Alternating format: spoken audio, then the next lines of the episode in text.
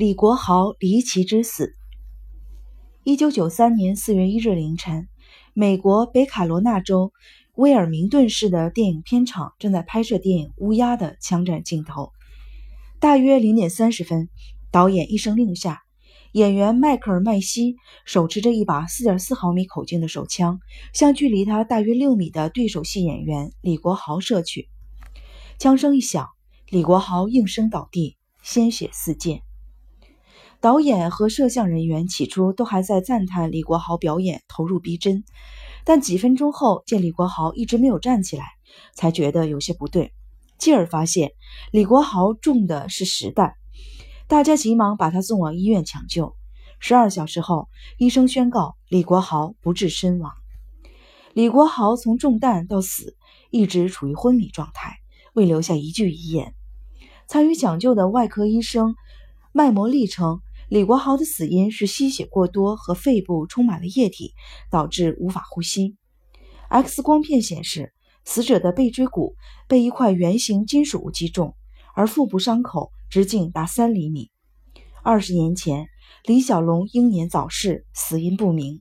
如今，他的独子李国豪又离奇的死去，噩耗传出，世界震惊，尤其是世界各地的华人社团反应强烈。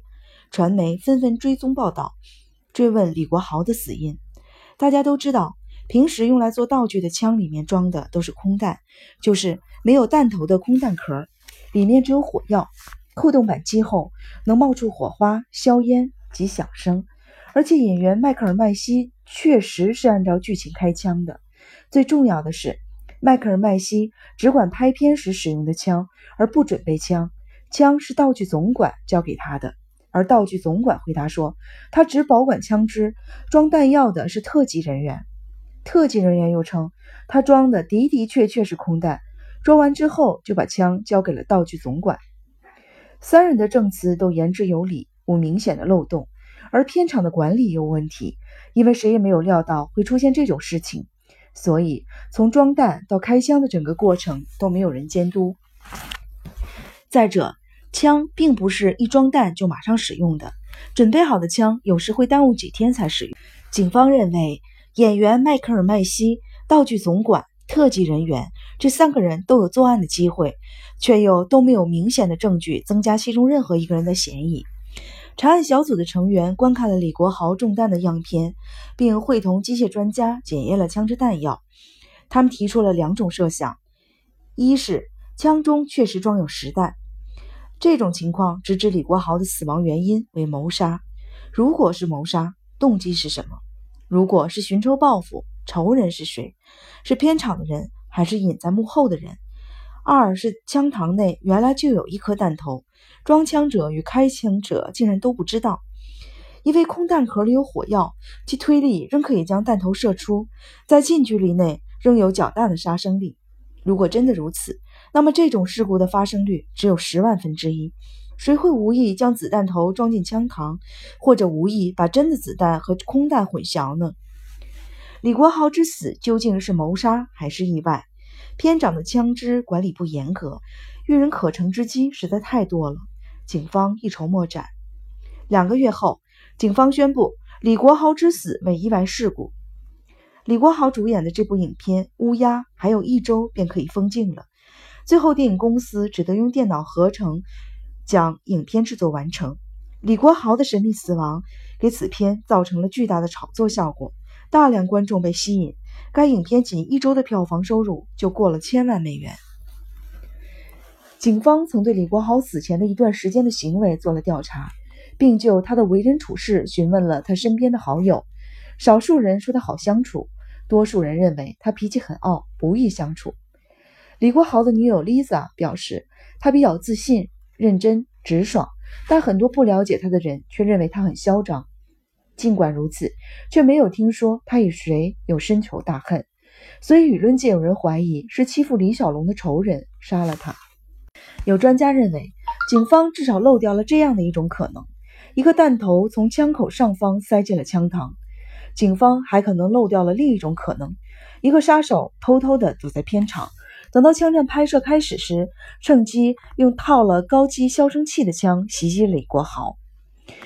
美国记者庞奈克指出，事情其实很简单，任何一个武器专家都可以轻而易举地解决这些难题。只要计算一下射程和穿透效果，就可以判断射杀李国豪的子弹是不是一颗常规的子弹。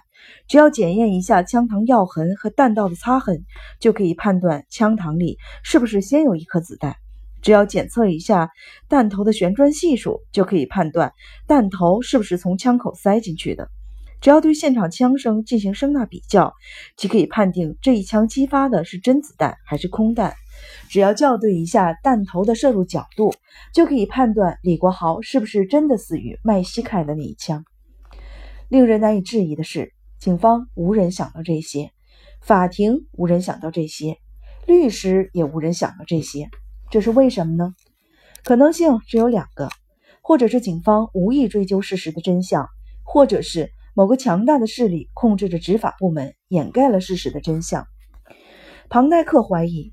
李国豪之死有这样的一种可能性：李小龙的仇敌日本黑社会组织山口组派遣杀手混进了片场，趁大家注意力都放在电影枪战场面的拍摄上时，用带有消音器的手枪击杀了李国豪，然后趁趁乱离开了现场。这种推论不是凭空而来的。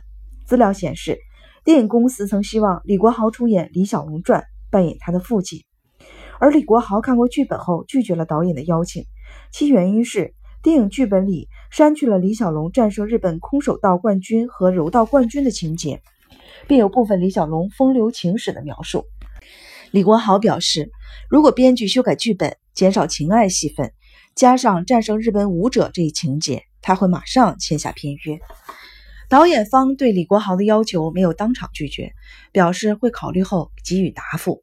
庞奈克怀疑，日本山口组得知这一消息后恼怒万分，于是派出杀手谋杀了李国豪。